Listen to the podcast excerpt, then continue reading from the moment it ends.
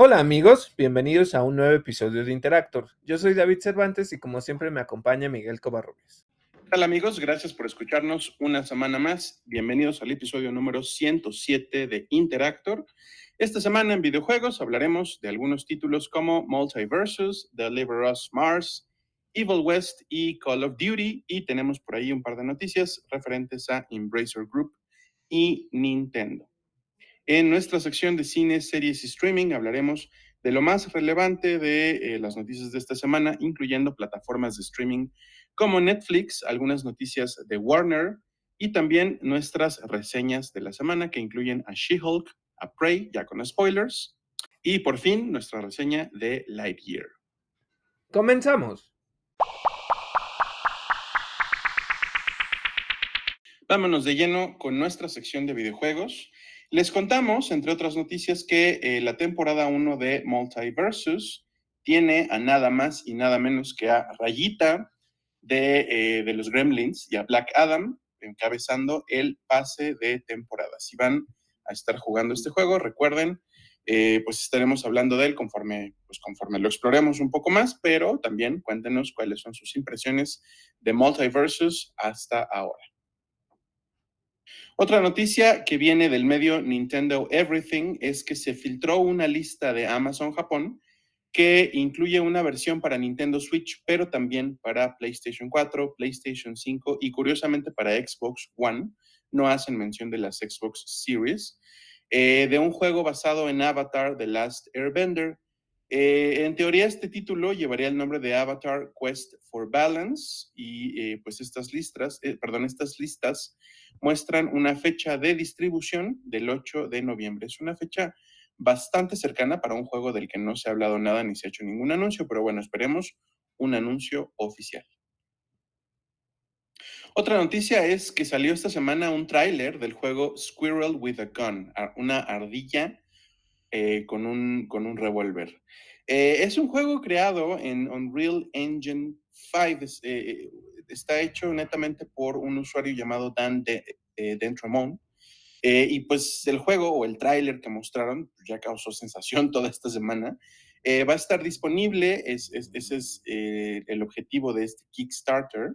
Eh, para PC por medio de Steam. Y está apareciendo pues justo en lo que considero que es como una ola de juegos de simulación de animales. Creo que es una, eh, pues un género, digamos, o un estilo de videojuegos que está cobrando mucho poder y que, bueno, tiene todo que ver también con el fenómeno de Stray.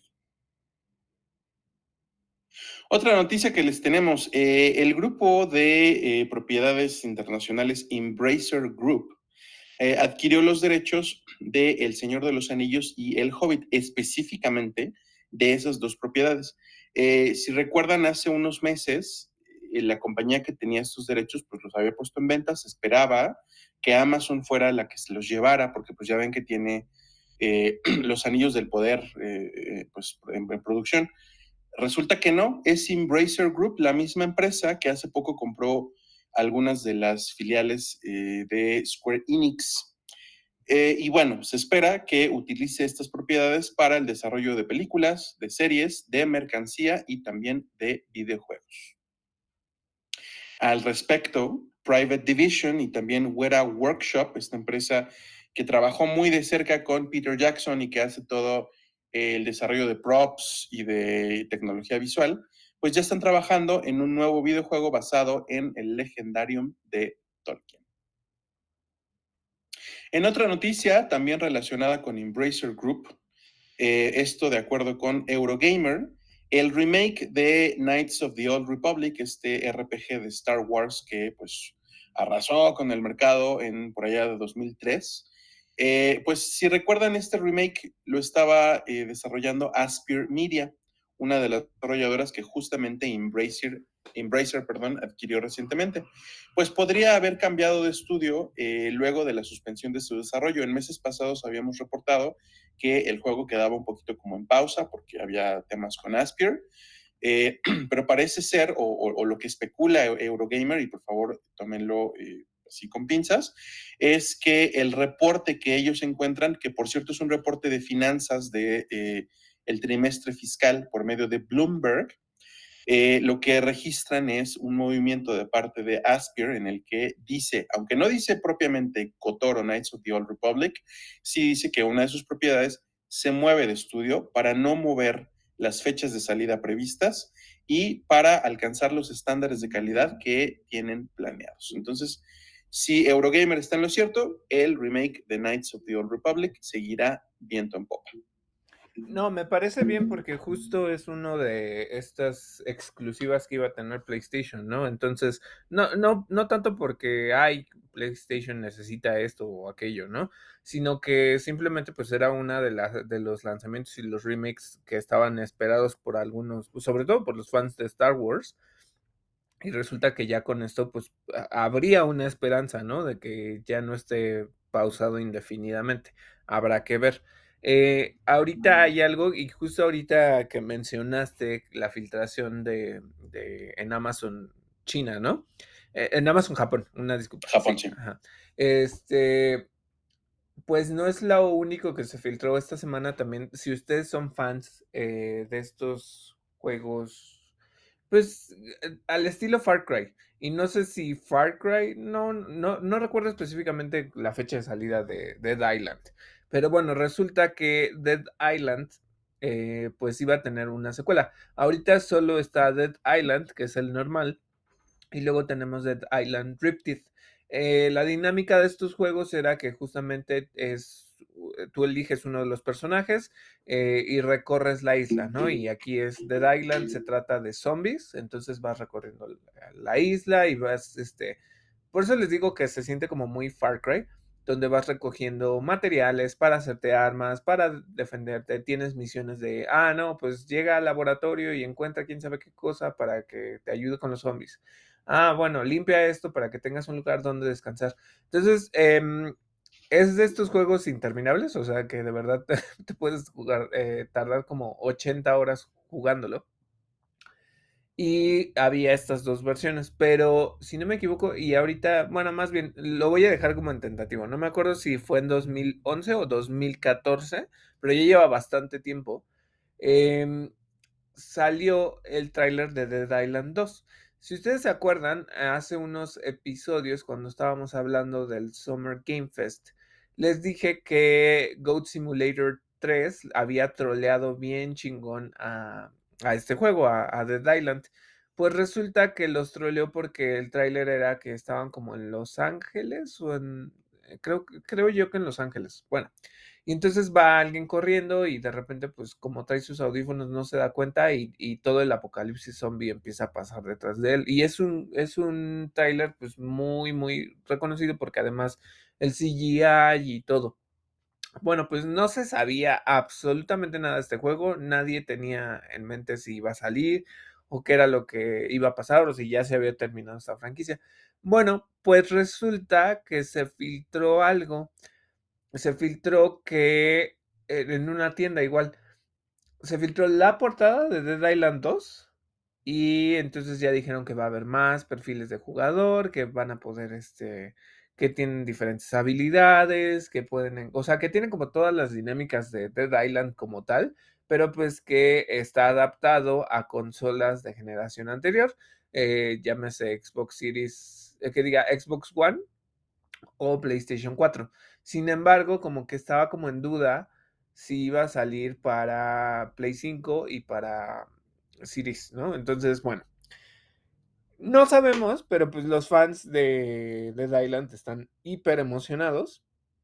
Y viene como toda esta noticia de que pues se filtró, ya tiene portada, este, a ver cuándo sale, que probablemente y lo que decían era como para octubre, noviembre, o sea, como que en realidad sí le están apostando que salga este año, lo cual pues me parece bastante increíble, ¿no? O sea, pero muy bien por los fans y que pues, si lo tienen, va, a salir. Pero ojo, es una filtración, no es algo seguro, eh, es algo que se discutió mucho entre estos círculos de fanáticos, pero finalmente, hasta que se especifique y haya un anuncio y todo, no les podemos como decir que, que realmente va a salir, ¿no? Entonces nada más es algo para discutir. Sí, porfa, con pinzas todo. Sí.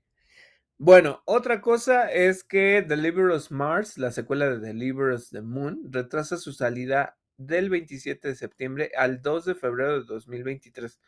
Eh, y bueno, ese no es el único. También Evil West también retrasa su salida de septiembre al 22 de septiembre. Y este juego de Evil West era lo que nos platicaba Miguel, que es una dinámica de cazar monstruos como vaqueros, ¿no? Como si fuera la película de Aliens versus Cowboys, pero es eh, Cowboys versus monstruos, ¿no? y, y, además un poquito, es un poquito steampunk además. También. Entonces, eh, es una lástima, pero pues son unos de los juegos que se retrasan porque aquí vienen como todos los demás que se retrasan. Bueno, otra cosa es que High on Life, el, el first person shooter de Squanch Games, la desarrolladora del creador de Rick and Morty, Justin Roiland, también retrasa su salida eh, el, a octubre 13, de octubre 13 al eh, diciembre de este año. Entonces, si ustedes quieren jugar este título que les dije que a mí no me llamaba absolutamente nada la atención por las armas que hablan y te vomitan. Este, que por cierto, Miguel dijo que sí le llaman totalmente la atención.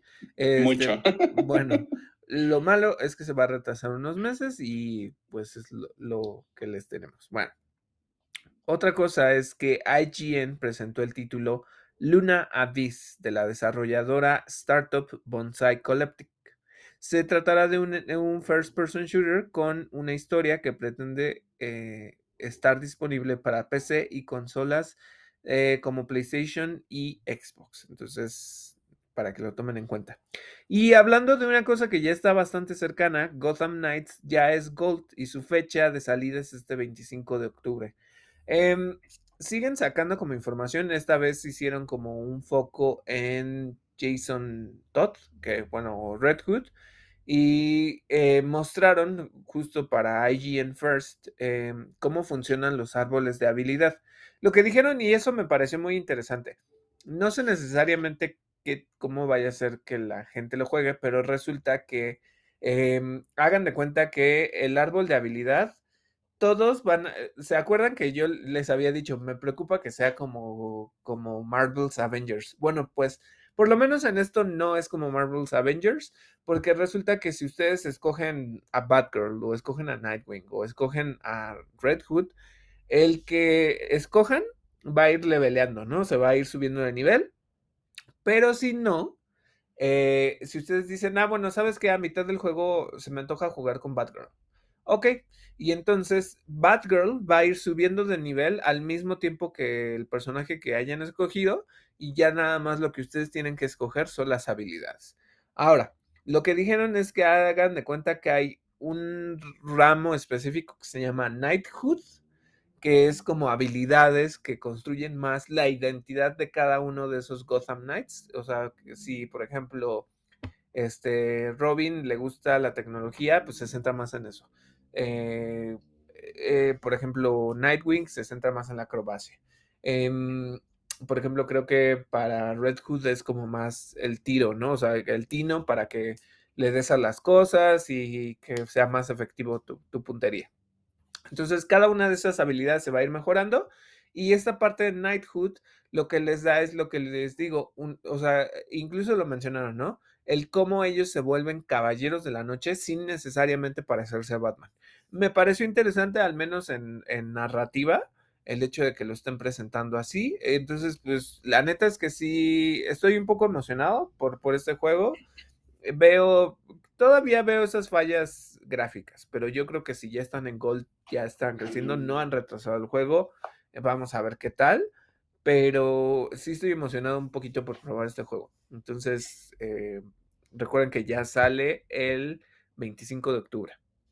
Y seguro lo parchan. O sea, seguro sí sale como con estas apariencias plasticosas de las que hemos hablado, pero seguro lo empiezan a parchar sobre la marcha. Sí, yo creo que mínimo un fix de día uno, ¿no? Entonces, este, sí. bueno, eh, ya es, es, la realidad en la que vivimos. En algunos casos, porque recordemos que muchos de los estudios han dicho, ya están, pero estamos puliendo, ¿no? Queremos que salga con toda la capacidad posible, ¿no? O sea, incluso no me acuerdo si era el de Final Fantasy, discutimos sobre un juego que justo lo están retrabajando, pero no retrabajando, pues, que lo están afinando, pero eh, que dijeron, el juego va a salir, creo que sí fue Final Fantasy XVI, el juego va a salir sin box. O sea, el juego va a salir ya con la edición final. No esperen actualización. O sea, bueno, las actualizaciones creo que pueden venir, pero lo que están apuntándole es a llegar como con un resultado muy refinado, muy bien hecho, para que no haya problemas. menos mal. Sí. Y bueno, hablando específicamente de Nintendo, eh, Wave Race 64, el juego de jet ski para Nintendo 64, ya está disponible en la Nintendo Switch Online y eh, recuerden que es este paquete con el Expansion Pack. Y una noticia que eh, además también va con, lo de Nintendo, ah, les voy a pasar como varios tips porque van a venir varias cosas, no solo esta noticia. Pokémon Sword and Shield tendrán de regalo un Victini entonces, este Pokémon no ha salido desde hace muchísimo, muchísimo tiempo, ¿eh? O sea, de verdad no es de los Pokémon tan fácil de, obtener. Eh, es, eh, va a llegar, creo que tiene como nivel 70, 80 este Victini. Y eh, lo pueden obtener si ustedes ponen el código, es este, ah, bueno, todo esto a raíz de que ahorita está el Pokémon World Championship en Londres. Entonces, como parte de esto, regalaron varias cosas. Regalaron incluso otros Pokémon en Pokémon Go, pero solamente si ustedes iban al torneo. Entonces, eh, a lo mejor dentro de nuestros eh, oyentes hay alguien que haya ido a Londres al, Pokémon World Championship. Y si fueron, pues obviamente ya lo tendrán. Si no, eh, lo que sí regalaron fue este Victini, que ustedes pueden conseguir si se meten a regalo. Y esto, pues es, es que lo consigan rápido. No me hagan caso, pero hay un código, hay un código específico. es que no, no, no lo tengo en la mente. Yo ya lo activé y yo ya tengo mi Victini, pero lo pueden conseguir de esta manera. Y si ustedes están siguiendo como todas las noticias alrededor de Pokémon eh, Journeys, y ahorita que pues está el mame completo de que si Ash está contra Cynthia y que si ya le ganó o que si no le ha ganado y que si se va a enfrentar a Leon y la la la, bueno, pues eh, también va a llegar todo el equipo actual de Ash a Pokémon Sword and Shield. Esto incluye a Dracovish, incluye a mm, eh, Surfetch, incluye a Pikachu, incluye a Gengar, Dragonite y Lucario. Y todos estos Pokémon van a tener las habilidades que tienen en el anime.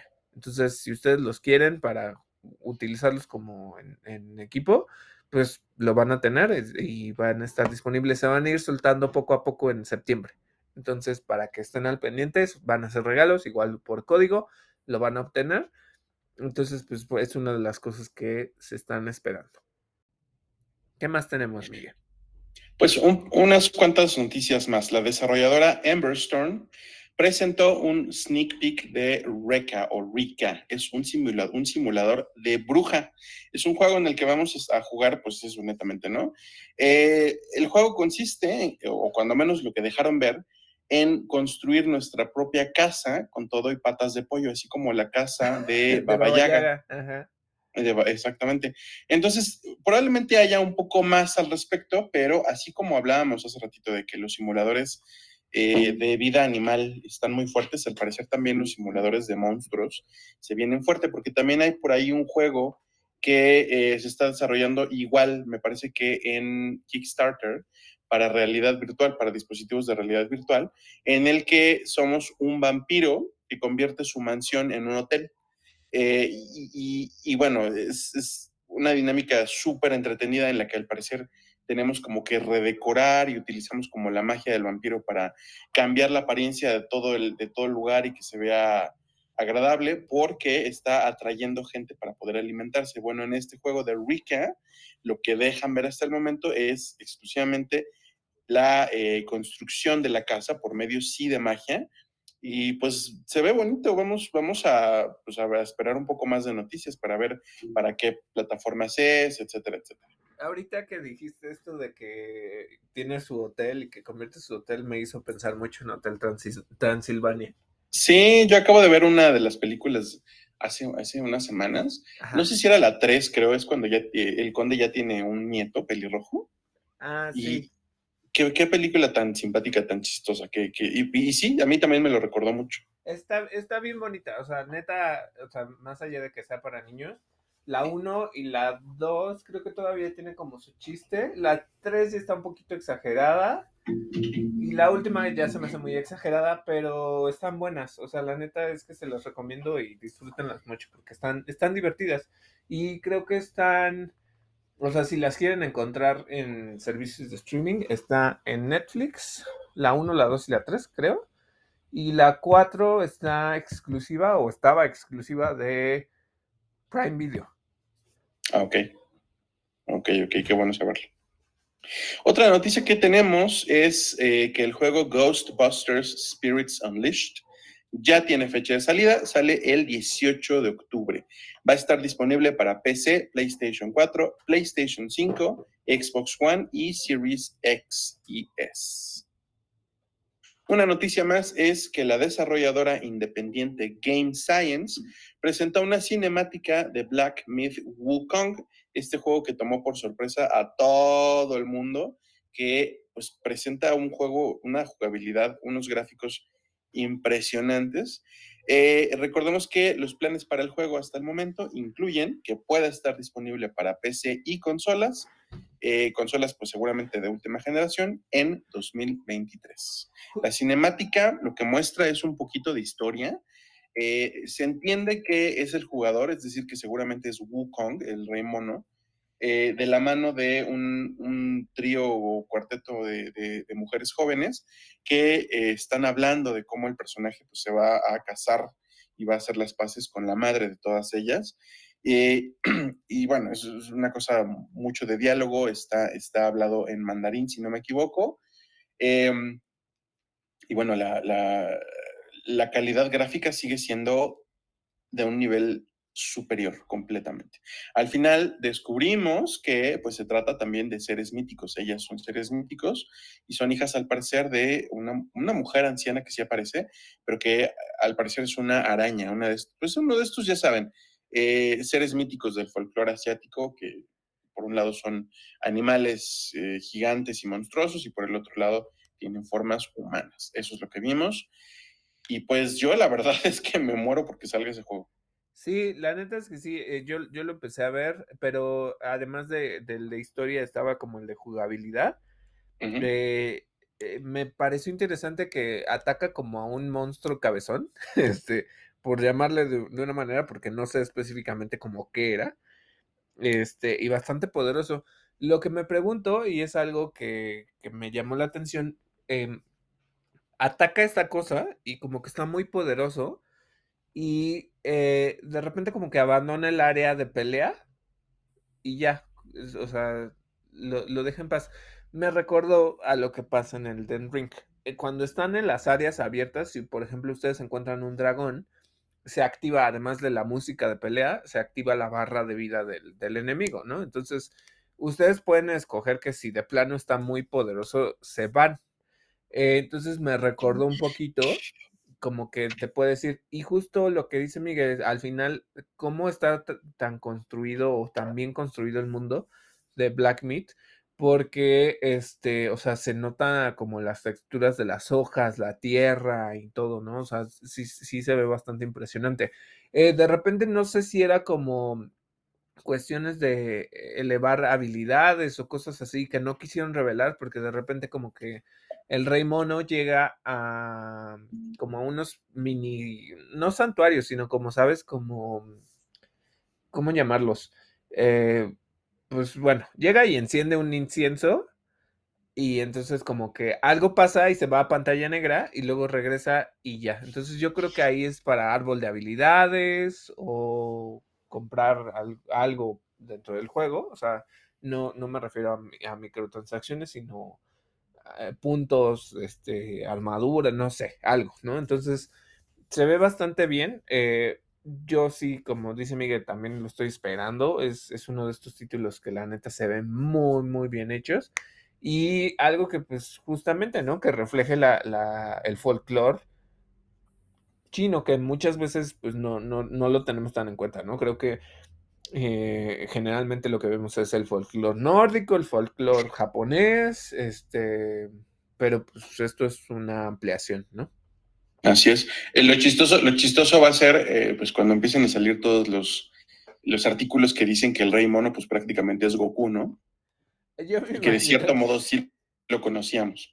Este, pues es que, o sea, básicamente, y yo te diría, es como, o sea, pues sí es como Dragon Ball, ¿no? Pues, finalmente, eh, tú hablas de que está prometido con, con una de estas chicas y que se tiene que arreglar con la mamá y no sé qué tanto.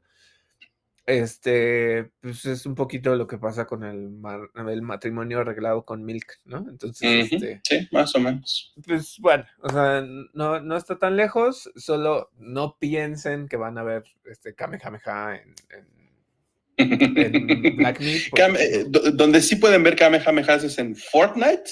Ah, sí, la gente está aterradísima por los Kamehamehas. Este, al parecer, pues que sí, antes se cuidaban pues, de que llegaran por atrás y les dispararan y todo.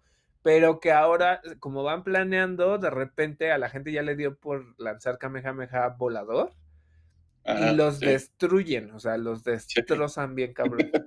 Porque puedes agarrar, aga- puedes agarrar la nube voladora, que, con la que puedes dar un salto y volver a planear hacia el suelo, pero en medio, de, en medio, de la, el, en medio del planeo puedes activar el Kamehameha. Efectivamente es muerte desde arriba. Lo único que me falta ver es si uno eh, vence a Darth Vader y obtiene su sable de luz, ¿qué pasa? ¿Puede uno defenderse del Kamehameha con el sable de luz? Es lo que no he visto, pero por lo pronto ya presencié un momento en el que Darth Vader destrozó al, al Silver Surfer con un Kamehameha y fue glorioso. No manches.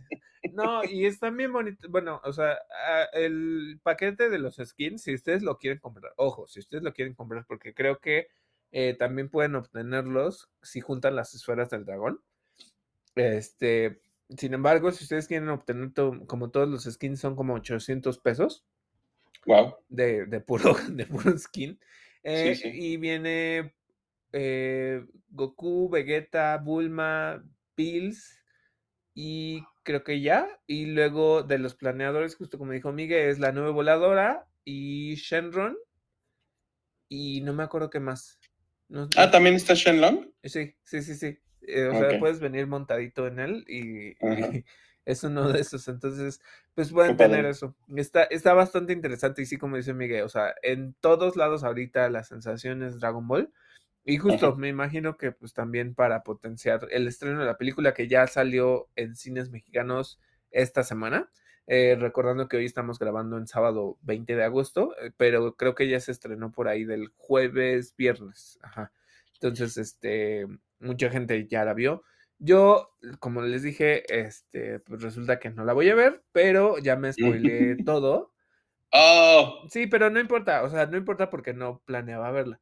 Ya me spoileé como qué cosas vienen a- en la película y que- de qué se trata, y, o sea, pero porque sinceramente no planeo ir a verla al cine. Yo quién sabe, no, no lo sé, pero bueno, sí, sí, ya estaremos reseñándoselas. Ajá, bueno, y por eso no digo nada. Si Miguel la ve, él nos contará y ya. Entonces, Va. bueno, continuemos con las noticias. Activision anunció un early access para quienes preordenaron ediciones digitales de Call of Duty Modern Warfare 2. Ofrecerán el juego para preórdenes desde el 20 de octubre, ocho días antes de la salida del juego eh, al mercado. Ojo, que no es el único, ¿eh? Porque he estado revisando como cuestiones, incluso como unos insiders y, la, la, la. Eh, al parecer, digo, eh, Activision pues se maneja diferente, ¿no? Pero encontré también que les van a dar cinco días de inicio, o sea, si ustedes hicieron la, la preorden, para que lo jueguen cinco días antes del de Hogwarts Legacy, cuando salga. O sea, pero que porque va a venir como con eh, cuatro sets así diferentes. La edición eh, original, la edición, eh, no sé, premium, deluxe y super deluxe y lo que sea. Entonces como que iba a venir en cuatro tiers y en los últimos dos tiers te dan un pase para jugarlo cinco días antes. Entonces está interesante. A mí no me fascina como tanto este modelo, o sea, lo entiendo, pero no me fascina tanto este modelo porque siento que te lo van a arruinar. Eh, o sea, que se va a filtrar todo esos cinco días antes. Mm, sí, sí, sí. Entonces, pues eso es si acaso lo que me preocuparía, pero bueno, este, si ustedes son fans de Call of Duty, pues bueno, van a poder probarlo eh, estos ocho días antes, o sea, lo cual es más de una semana, entonces, bueno, ténganlo en cuenta. También Activision anunció que la quinta y última temporada de Call of Duty Warzone comenzará el 24 de agosto y llevará por título Last Stand e incluirá una liga de villanos de Call of Duty liderados por Raúl Méndez de Call of Duty Black Ops 2. Eh, ojo, no lo tomen como tan a mal porque yo me, o sea, pues sí, viene como muy ¿sabes? Como ominosa la noticia, ¿no? Que, dicen, es la última temporada, ya no va a haber. Eh, yo creo que van a evolucionar el servicio porque no le, no le van a perder. O sea, neta, Warzone igual es una mina de oro, al, como es este Fortnite, y está dirigido a otro segmento de jugadores. Entonces no le van a perder. Tal vez lo que van a adaptar es cambiarle el nombre, cambiar la zona, incluir nuevas dinámicas y tal vez ya no se va a llamar Warzone, pero a lo mejor se va a llamar de otra forma, ¿no? Entonces, no le tengan como tanto el miedo porque no creo que, Call of Duty y Activision maten a una de las gallinas de oro. Nada más piénsenlo de esta manera, ¿no? Es como una actualización o una evolución del formato. Así es. Y otra cosa es que Blizzard aclaró que Diablo 4 no incluirá loot boxes y en su lugar adoptará el sistema de pases de batalla y elementos cosméticos que utilizaron en Overwatch. Pues, eh, ¿qué les digo? Pues de todos modos la gente los paga, ¿no? Al menos ya no tienen como esta apuesta de, ah, ¿sabes qué? Este, a ver si me sale lo que estoy, o sea, estoy gastando dinero a lo güey. Claro. Este, estoy, no, al contrario, aquí es, estoy seleccionando, si quiero el skin de bla, bla, bla, me lo van a dar, ¿no? Entonces, eso está bueno, sigo muy en contra de estas dinámicas de cobrarle a los usuarios, pero bueno, ya, ¿qué, les digo? Tenemos una noticia más que eh, van a decir, bueno, pero no es de videojuegos, sí es de videojuegos, porque eh, Calabozos y Dragones también se juega en línea y por medio de eh, pues, dispositivos como computadoras y tabletas. Ahí les va eh, lo que pasa ahorita, o lo que pasó esta semana, es que Wizards of the Coast, la empresa que tiene todos los derechos sobre calabozos y dragones, pues ya reveló el futuro de la franquicia. Eh, ¿Qué va a salir de Dungeons and Dragons próximamente? Nuevos libros, bueno, próximamente les estoy hablando de 2024, pero ya se tiene planeado que salgan nuevos libros que todavía no está claro si van eh, a hacer el nuevo set de reglas completamente que vayan a sustituir a la quinta edición o si van a ser complementarios de la quinta edición, pero salen en 2024. Eh, les digo que no está muy claro porque se habla de retrocompatibilidad con la quinta edición, es decir, va a haber un nuevo set de reglas, pero no van a sobreescribir completamente a lo que conocemos eh, actualmente. Eh, además de esto, se incorporan Beyond, que es una plataforma en línea que pues, es muy conocida por quienes jugamos calabozos, y también D&D Digital. Eh, se habla también de una actualización y expansión de las reglas del juego alrededor de prácticamente todos sus aspectos. Y les puedo adelantar que una de las actualizaciones que va a tener es eh, que la progresión ya no solamente va a ser por clase, sino también por raza. Algunas de las razas, no todas, eh, algunas de las razas jugables van a obtener eh, aspectos nuevos o características nuevas, poderes, habilidades, etcétera, conforme suban de nivel. Eso es importante. Si ustedes juegan Calabozos y Dragones, eh, seguramente pues ya estarán al tanto de que se anunciaron algunas de estas actualizaciones, pero bueno, estén pendientes y estaremos comentándolas conforme se hagan realidad. Vámonos a nuestra sección de cine, series y streaming. Empezamos con algunas de las noticias más relevantes de la semana. La primera es que Nextstar adquirió el 75% de The CW. Si recuerdan, pues estaba The CW como un poquito en el aire, como en, bueno, pues este, las acciones se ponen a la venta y como que es muy incierto el futuro. Eh, de acuerdo con Discussing Film, Max Perowitz eh, permanecerá como el CEO de la compañía hasta nuevo aviso, como siempre. Otra noticia que tenemos es que The Continental es que es esta serie precuela de las películas de John Wick. Eh, pues iba a salir, iba a salir, perdón, originalmente en la plataforma Stars, esta plataforma Stars con Z. Ahora eh, va a estar disponible a través de otro servicio de streaming que es eh, Peacock. Eh, este, esta plataforma Peacock es la que terminó adquiriendo los derechos de la trilogía que, estelariza Keanu Reeves. Esto, además, bueno, de que John Wick Chapter 4, el capítulo 4 de, la, de, la, pues, de las películas. Se estrenará en cines en marzo de 2023. Una noticia de la que, eh, pues, más que comentar, si yo lo que he visto son como reacciones y digo, ay, la gente. Bryce Dallas Howard eh, ofreció una entrevista recientemente al medio Insider, en la que, pues, entre otras muchas cosas, mencionó que los reportes de que había ganado alrededor de 2 millones de dólares menos que Chris Pratt por la trilogía de Jurassic World están equivocados. Lo que dice Bryce Dallas Howard es que de hecho fue mucho menos que lo que ganó Chris Pratt. Dos aristas. La primera, ¿qué cantidad tan elevada de dinero? Yo honestamente, aunque haya una brecha salarial y una brecha de género, no me pondría a abogar por esta causa porque Bryce Dallas Howard de todos modos está embolsando millones de dólares. No quiero decir que se deba conformar y que no deba ganar lo mismo que Chris Pratt, pero no pienso meter las manos al fuego por la gente de Hollywood que gana millones de dólares. La otra arista es, eh, pues, que menciona Bryce Dallas Howard. En 2014, cuando se iniciaron las negociaciones eh, para esta trilogía, pues dice que era otro mundo, que, que, o sea, lo que quiere decir me parece esto, tómenlo desde mí, pues es que el, progresismo ha logrado que se hable muy abiertamente ya en 2022 de la brecha salarial y de temas de equidad de género. Entonces, en 2014 ella todavía estaba un poquito en desventaja y dice una cosa muy importante. Le ofrecieron un trato para una trilogía que, en el que ya estaban dados, eh, digamos que Warner ya especificaba cuáles eran eh, los, eh, los salarios, cuál, cuál, cuál era el pago por, por, los papeles que iban a desempeñar.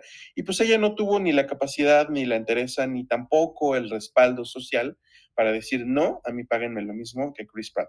Otra cosa que dice Bryce Dallas Howard en esta entrevista es eh, que Chris Pratt pues ha sido un poco un campeón de esta causa, ¿no? Que él, a partir de darse cuenta de esto, pero también de darse cuenta de que no podía solucionar el hecho de que ella estuviera ganando menos por las películas, sí se dedicó a negociar en nombre de ella para que eh, ella recibiera la misma cantidad de dinero que él por otro tipo de medios, por ejemplo, eh, juegos de mesa, me parece que videojuegos, me parece que, no sé, otros medios en los que ellos también participaron y que tuvieron que ver con sus participaciones en la trilogía de películas de Jurassic World. Pues mira, es que aquí tengo, como dices, dentro en un conflicto, ¿no? Finalmente eh, hablamos de gente que gana muchísimo más y que eh, quizá nunca te imaginarías lo que harías con ese dinero, ¿no? Eh, sin embargo, pues también el tipo de vida que llevan, me imagino que pues les ha de cobrar bastante, como para que eso sea o no insignificante para ellos, ¿no? es muy aparte y como digo, es un contexto en el que pues obviamente nosotros no vivimos y por lo tanto no podemos, este, dar como tanta conexión, ¿no? Sin embargo, eh, sí, sí aceptó, ¿no? O sea, que ah, finalmente, pues, y muchas mujeres en, el ámbito de, Hollywood han hablado de cómo les pagan menos, ¿no? O sea, hasta el 75% menos de lo que les pagan a los coestelares masculinos, ¿no? Entonces, sí es preocupante, en cierto sentido, pues es, es algo, yo creo que también que sea clara es eh, ayuda a formar ese camino en el que a otras mujeres o que a ella en un futuro le paguen más, ¿no? O le paguen equitativamente. ¿Por qué? Porque ustedes pueden decir, ah, bueno, pero pues ya lo reveló y entonces se está quejando. Pues no, realmente no se está quejando. Alguien encontró el dato y le dijo, oye, que estabas ganando dos millones menos, o bueno, ganaste dos millones y Chris Pratt ganó tantos es, nada más sean realistas de lo que, de lo que está pasando y que pues en algún futuro pues sean más conscientes y que las mujeres también eh, pues tengan esa oportunidad para exigir lo que realmente se les tiene que pagar, ¿no? Sobre todo porque hay películas en las que el estelar puede ser hombre, pero el papel, a lo mejor el peso de la película está sobre el, actor de reparto, ¿no? o, la actriz de reparto. Entonces, este, pues ya lo hemos visto, hay veces en las que la actriz es la que principalmente lleva la carga emocional y construye muy bien, y, o incluso, ¿no? Por ejemplo, no sé específicamente si ahí haya un asunto de equidad o no, pero por ejemplo, la de, creo que se llama Al filo del mañana o algo así, donde sale esta Emily Blunt y y este Tom Cruise, Emily Blunt carga un chingo de peso y tiene un buen de, de, pues, ¿sabes? Como mérito en la película. No sé si ganó lo mismo, ¿no? Y es, es como esta cuestión en la que siempre tenemos que tener en cuenta que sea aquí o sea en otros lados debe de, haber esa equidad, ¿no? Y siempre también preocuparnos, no voy a defender a Chris Pratt porque todo el mundo lo odia y yo ligeramente lo odio también, eh, pero em, resulta que pues si ustedes están en una situación en la que ven que a sus compañeros, compañeras, este, no les están pagando lo mismo que a ustedes, pues también hay que ser conscientes, ¿no? Yo sé que muchas veces vivimos en este mundo competitivo y en este mundo, pues un poco egoísta o muy egoísta, en el que pues tú dices, ah, bueno, pues que me paguen a mí lo que me tienen que pagar. Y sí es una cuestión a veces de capacidades, pero este, si ustedes pueden hacerlo y ven que la persona a lo mejor no está recibiendo lo mismo, es algo por lo que debes de pelear, ¿no? O considero yo, pero si es, eh, o sea, es que no quiero aplaudirle nada a Chris Pratt, pero si lo está haciendo y si Bryce Dallas Howard piensa que, que esto es algo así, pues me parece bien y es algo que, que está bueno. Y además, eh, eh, ahorita Miguel lo menciona, ¿no? Eh, por juegos y las cosas de mesa y me imagino que incluso los juguetes y todas estas cosas, porque pues es una de las cosas más grandes que te da este tipo de franquicias, ¿no? Incluso ya lo habíamos platicado cuando dijimos que Netflix dice, ay no, pues es que yo quiero tener propiedades tan grandes. Sí, güey, lo que necesitas es algo que te dé para hacer merchandising para que le saques de ahí, ¿no? Entonces, bueno, resulta que Jurassic World eh, o Jurassic Park en general, pues siempre ha tenido juguetes, siempre ha tenido este, juegos de mesa, incluso videojuegos. Y uno de los más recientes es Jurassic World Evolution. Y es Jurassic World Evolution 2, que salió hace unos meses. Entonces este año pues hubo este lanzamiento de este juego e incluso, no sé, y esto no se los puedo confirmar, lo que sí sé es que Jeff Goldblum es el narrador de estas historias, pero según yo, también sale ella, este, Claire, el personaje de Bryce en, el juego. Entonces, a lo mejor por, por cosas de, de voz, pues le pagaron o todo esto, ¿no? Yo lo que también creo es que se creó esta como conciencia o, como que se resaltó, porque ustedes dirán, bueno, pero no creo que sea la única. No, no creo que sea la única. Sin embargo, yo creo que es por el crecimiento que ha tenido desde que empezó su carrera de directora con The Mandalorian, ¿no? Y que la gente la ama. Y entonces, pues dice, pues es, es esta cuestión en la que a lo mejor sí se tiene que cuestionar. Que ojo, no el hecho de que sea famosa y que porque, o sea, que esté ganando fama y que le estén reconociendo las cosas, quiera decir que entonces a las demás mujeres que no, que porque no son famosas, no se les tenga que pagar igual, ¿no? Es, es una cuestión un tanto difícil, pero entiéndalo. Mm, cierto, cierto, cierto. La otra noticia que les tengo antes de que David nos cuente qué onda con Netflix esta semana es una noticia que viene de Deadline. Eh, PlayStation Productions desarrolla ya una adaptación cinematográfica del juego Days Gone. Esto eh, junto con Sheldon Turner, quien trabajó en X-Men First Class, a cargo de el guion. Mira, es, con esto sí, igual, esto no es un rant, pero sí tengo como ahí un asuntillo. Em, primero que nada, yo sé que este Sam Witwer, quien es no solo Star Killer, que también es la voz de Darth Maul, que también ha sido la voz del emperador en el juego más reciente del Lego eh, de Skywalker Saga, em, pues también ha salido de rol de, vampiro y también ha salido en Supergirl, etcétera, etcétera. Y también salido de Doomsday en, en este Smallville. Bueno, entonces, este actor para mí, a mí me cae muy bien. Me gustaría, y como lo he mencionado varias veces, incluso hemos estado especulando de que a lo mejor esta parte de Jedi Survivor, traiga a este personaje de, que era el general Ram Kota. Ahora, más allá de eso, yo sí creo que Sam Witwer pues, ha ganado su lugar, ¿no? Sin embargo, volvemos a este dilema de es un actor de televisión, es un actor de voz, pero no necesariamente ha llegado hasta la escala de ser un actor de cine, ¿no? Es una lástima, sí, pero no ha llegado hasta allá. Entonces, pues el juego tiene su cara, básicamente. Él es Deacon St. John, creo que se llama. Y entonces, eh, pues la trama alrededor de, de Days Gone es, es este güey que pierde a su esposa, viene el apocalipsis zombie y pues tiene que enfrentarse como a esta situación, ¿no?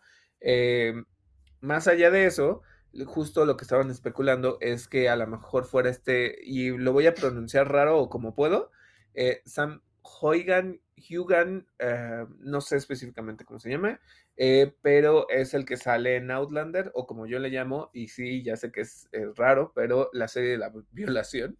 Este, ¿Y por qué lo digo? Porque pues, en la serie salen demasiadas violaciones y una de las violaciones que más causó ruido es que el villano viola al, a este personaje principal, ¿no? Entonces es algo que hizo mucho ruido porque pues no se había visto. Que creo yo que en una serie como The Shield también violan al, al, este, al protagonista, ¿no? Que era este Michael Chiklis que salió como The Thing. Ya, es, es demasiada conexión con muchas películas. Pero bueno, este, entonces, que quieren traer a este para que haga de Deacon St. John. Y entonces yo me quedo así como de, a ver, Sony o PlayStation, cualquiera de los que esté involucrado en esto. ¿Qué es lo que plantean hacer? Porque en teoría ustedes cancelaron la secuela. Y entonces, ¿para qué me emocionas con una película que el juego termina en cierto cliffhanger? Entonces, ¿de qué manera me quieres que yo me involucre en algo que va a terminar en cliffhanger y entonces qué vas a hacer? Si vas a sacar una secuela de Days Gone, es, es, algo que me genera como conflicto. Eh, porque yo creo que lo que está haciendo es apostarle y sacarle dinero, o sea que si ya este, va a salir la serie de, de este, ¿cómo se llama? Eh, The Last of Us, pues entonces ahora quiero que también por acá, ¿no? Y si Uncharted de alguna manera tiene una secuela, pues también quiero que me siga dando dinero, ¿no? Entonces, ese es el único conflicto que yo tengo con este tipo de noticias, porque no entiendo cuál es la motivación. bueno, entiendo que su motivación es el dinero, pero entonces, ¿qué vas a hacer con esta propiedad? O sea, porque al final al que le deberían de deber es al gamer y no tanto al espectador. Pero, Así es. Pues ya, es lo único que, tengo que decir. Es mi, es mi rant del momento. O bueno, no era rant, pero es una cuestión como que necesitas entender, ¿no? En fin, ¿qué más tenemos, David? Cuéntanos qué onda con Netflix. Bueno, Netflix tiene varias cosas por ahí. Eh, lo primero es que salió el, primer vistazo a eh, el gabinete de las curiosidades de Guillermo del Toro, que incluye una lista de episodios y directores. Entonces, bueno, el primero se va a llamar Dreams in the Witch House o Sueños en la Casa de la Bruja, dirigido por Catherine Hardwick y Mika Watkins, con Rupert Grint en el elenco. Entonces recuerden que Rupert Grint es este Ron en Harry Potter. Luego tenemos Graveyard Rats o Ratas del Cementerio, dirigido por Vincenzo Natali. Tenemos Lote 36, dirigido por Guillermo Navarro.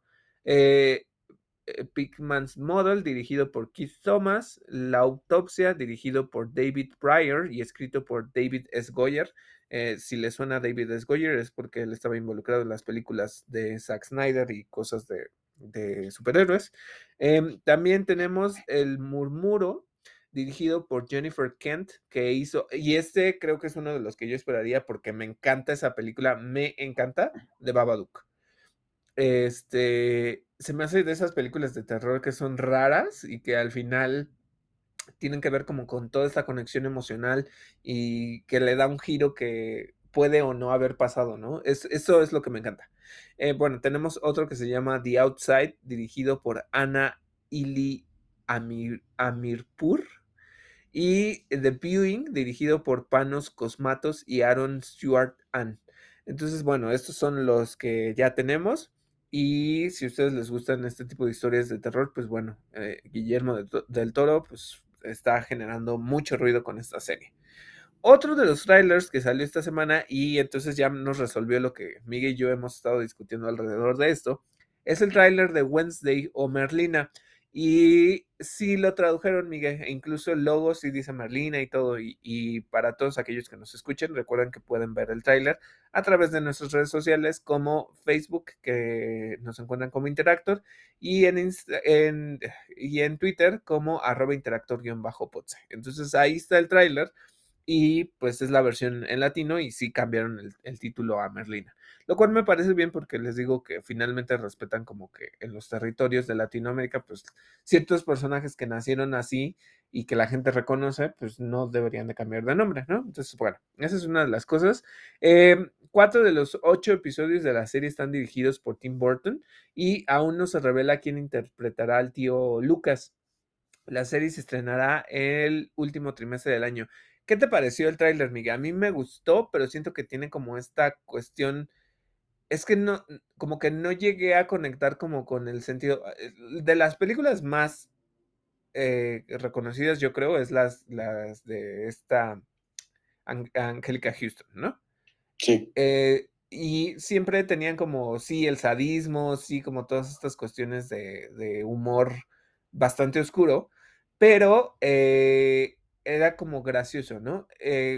Entran como con esta dinámica de que por lo visto Merlina va a ir a vivir a, otro contexto porque pues como que bulean a, este Pericles y este, pero ella hace algo como muy, pues bastante, ay, no sé cómo llamarlo. Criminal. Criminal, sí. Este, porque suelta unas pirañas en una, en una alberca de quienes bulearon a su hermano y pues sí se muestra el algo que pues se le agradece a Netflix porque pues muchas veces se, censura y todas esas cosas, ¿no? Entonces, em, se me hizo como que todavía no está como tan centrado en esa comedia. Este sí, como que se siente raro todavía, como que no se siente tan cómico y ese tipo de humor oscuro de jaja, vamos a reírnos como que todavía se siente un poco serio. Pero aún así, creo que Jenna Ortega lo hace súper bien. Y Catherine Zeta Jones, y no me acuerdo cómo se llama el que hace de, de Homero, ¿no? Pero. Eh, es este Luis Guzmán. Luis Guzmán, sí. Este, se me hace bastante bien, ¿eh? O sea, sí, sí, la vería. Me gusta mucho cómo se ven. Eh, creo que me puede gustar mucho el tono de la serie.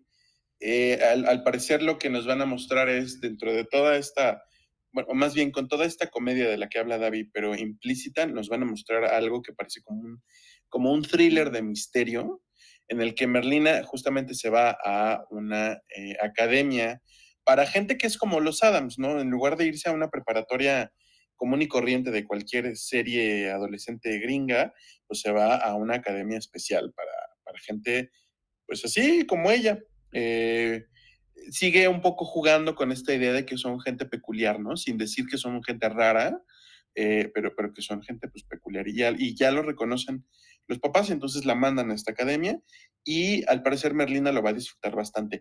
Eh, hablábamos de lo de, o mencionabas lo del nombre, este, yo todavía llegué a tener duda esta semana porque la cuenta de, de Facebook de Netflix Latinoamérica todavía puso Wednesday pero ya en el tráiler al final dice Merlina, entonces sí, va, a ser Merlina Adams la serie. Y yo me imagino que Pericles también y el tío Cosa, y, o sea, como Seguramente, sí. Y, y, hay, un, hay un tema con el tío Lucas, bueno, el tío Fester, ¿no? Este, eh, esto de que van, de, que van a, a, mantenerlo como pues bajo el telón, detrás del telón. ¿Quién va a ser el tío Lucas? Es un misterio. Eh, la verdad es que no tengo ni idea, pero si, si tuvieras la oportunidad de hacer fancast, ¿a quién pondrías de tío Lucas? Ay, no sé, soy, soy pésimo para eso, porque pues, o sea, en mi cabeza solo tengo a este Christopher Lloyd. Yo pondría a Patton Oswalt. Ah, también, también, tienes razón. Eh, Sería cagado, ajá. Mucho. Quién sabe, digo, es Tim Burton y nos va a salir con algo chistoso, raro, impresionante, pero para mí Patton Oswald se me hace como muy tío Fester, tío Lucas. Que ojo que ya, ya habíamos hablado de que Cristina Ricci iba a regresar en algún papel, pero no se ha revelado cuál. Eh, me parece que va a ser una maestra, ¿eh? Sí. Seguramente una de las maestras de la academia esta. Ok, ok, ok. Bueno, pues yo, yo creo que estoy a bordo de esta serie. Sí, yo también. Bueno, Otra cosa es que, eh, de acuerdo con Variety, Salma Hayek y Annie Murphy podrían integrarse al cast de la sexta temporada de Black Mirror. Entonces podría tener eh, algunos episodios. Veamos qué sucede. Eh, otra cosa es que salió un episodio sorpresa que incluye dos historias de The Sandman. una es The Dream of a Thousand Cats y Calliope. las dos se ven bastante bien. La de los gatillos se ve como Mm, eh, es como más animada, ¿no? Y la otra tiene, la de Calliope es con este, ah, ¿cómo se llama? Algo, iba a decir Burberry, pero no es Burberry, es este, bueno, es uno de los actores que salía en este, en Lanes of Tomorrow, en la, en la primera temporada y creo que sale en la segunda, este, Arthur Burbill, Arthur Burberry, ese era el nombre. yo, yo diciendo Burberry. Este no, es Arthur Burberry. Arthur Burbill. ¿Cuántas veces lo voy a decir? No, ya. Bueno, entonces este se ve bastante interesante. Ojo, no la he terminado de ver. Creo que voy en el capítulo 2 y sí me está gustando como me prometió Miguel. Este, como que sí me sí me guió la historia. Quiero como entender como varias cosas.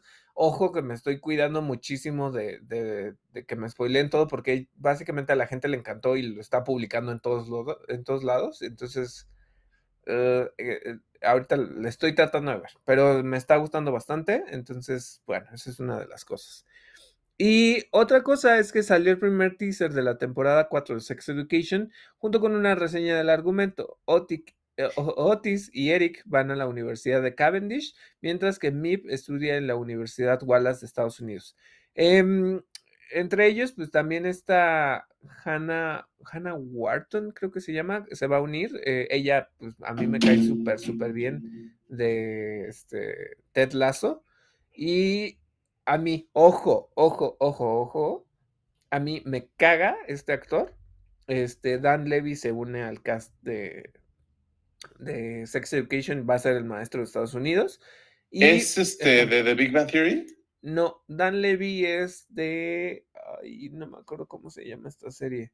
Eh, es este actor que salía en Sheets Creek, donde es una familia que tiene dinero y que lo pierde y que el, el personaje es gay y, al final se casa y no sé qué tanto.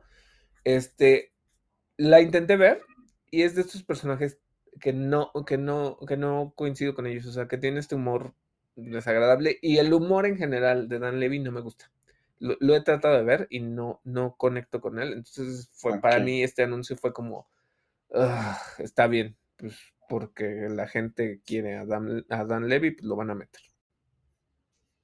Vámonos con noticias de Warner Bros. Discovery. Eh, por medio de Variety, ya por fin hay eh, pues un avance en el caso de Ezra Miller.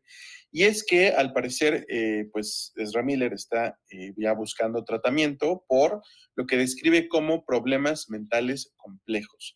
Esto de acuerdo con un representante de Miller quien ofreció una declaración al medio que además incluye una disculpa pública. Lo malo del tema es pues que las reacciones de la gente y los comentarios de la gente pues apuntan netamente a las burlas, ¿no? Pero yo creo que eh, lo dijimos varias veces aquí, esperábamos que Ezra Miller recibiera ayuda, al parecer ya por fin la va a recibir.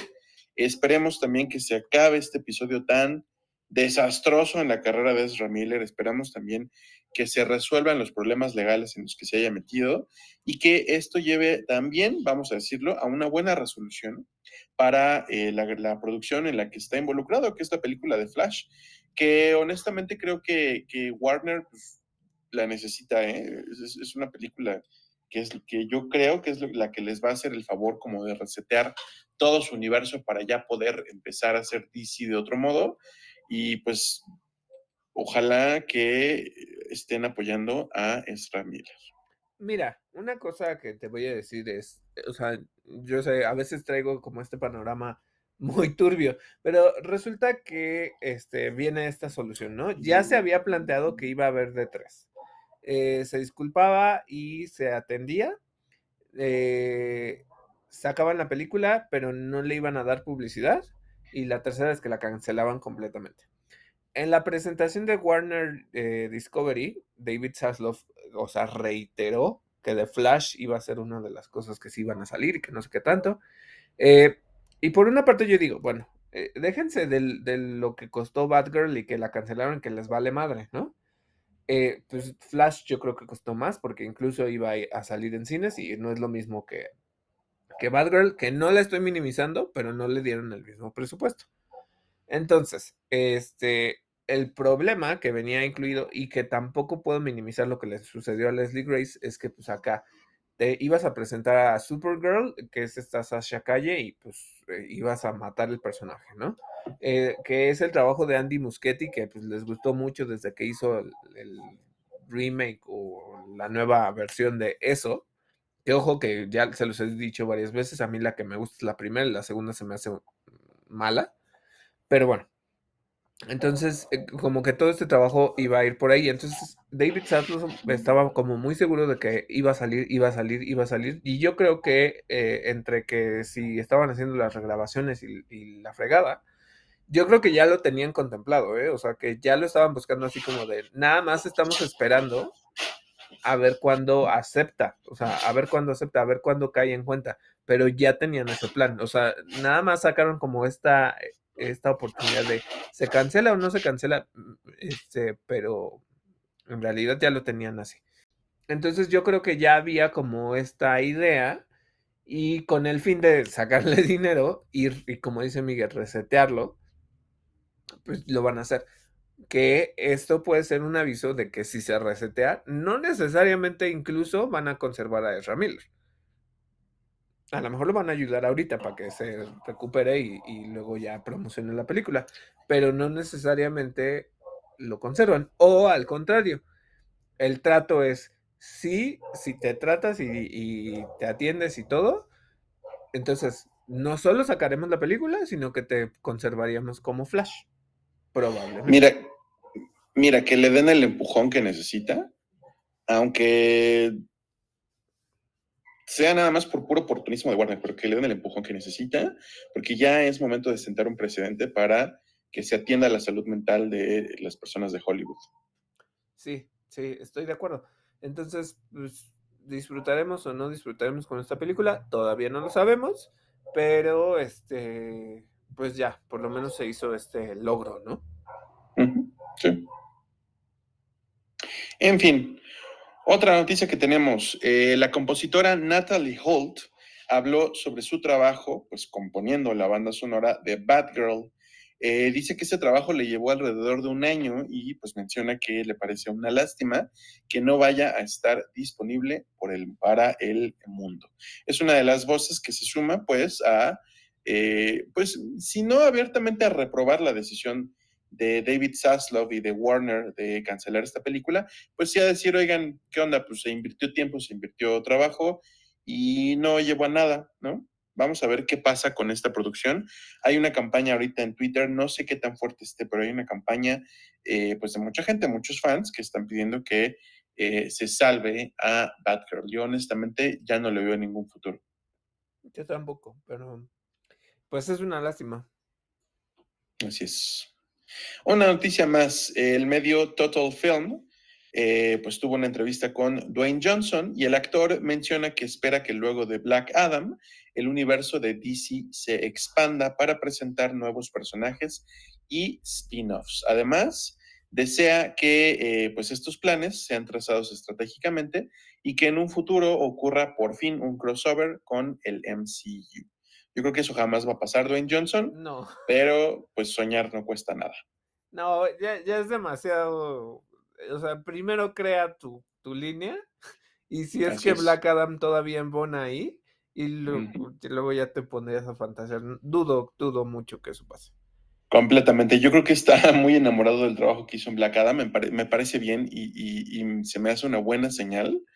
Eh, pero pues no, por desgracia, no, Dwayne Johnson. Las cosas no van a ser así. Déjate de lo enamorado que está con su proyecto.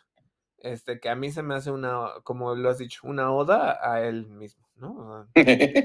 este, él está como productor, no como director, pero sí está como productor. Y está como productor de DC Super League of Pets o Pet, Pet Super League, no, no sé. Es este DC League of Super Pets. Ajá, DC League of Super Pets. Ajá. Entonces, él está como productor. Déjate del enamorado que está, de la billetiza que se lleva por, por esto. Lo mismo Sí. que, que se ganó con eh, Jungle Cruise y, o sea, todos esos proyectos en los que él está involucrado, se lleva un putero de dinero. Claro.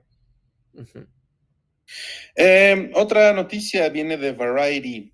HBO Max empezó a retirar títulos de su catálogo. Eh, pues se lo, se lo atribuyen, a- de acuerdo con un portavoz de la empresa, a la futura fusión de la plataforma con Discovery Plus. Entre los títulos que están desapareciendo de la plataforma se encuentran Aquaman King of Atlantis, esta caricaturita pues que habían sacado como muy entre las líneas de las películas con Jason Momoa. Eh, y también están saliendo Generation y The Not Too Late Show with Elmo. El show de Elmo, por Dios. Además de esto, alrededor de 200 episodios clásicos de Plaza Sésamo, pues están desapareciendo. La cosa es que no está claro si van a estar disponibles en alguna otra plataforma, si van a salir eh, los derechos para televisión, si los van a sacar en DVD o en Blu-ray no está claro. Entonces es probable, por desgracia, que sean contenidos pues, que desaparezcan, que, que dejen de ser accesibles para el público. Ok.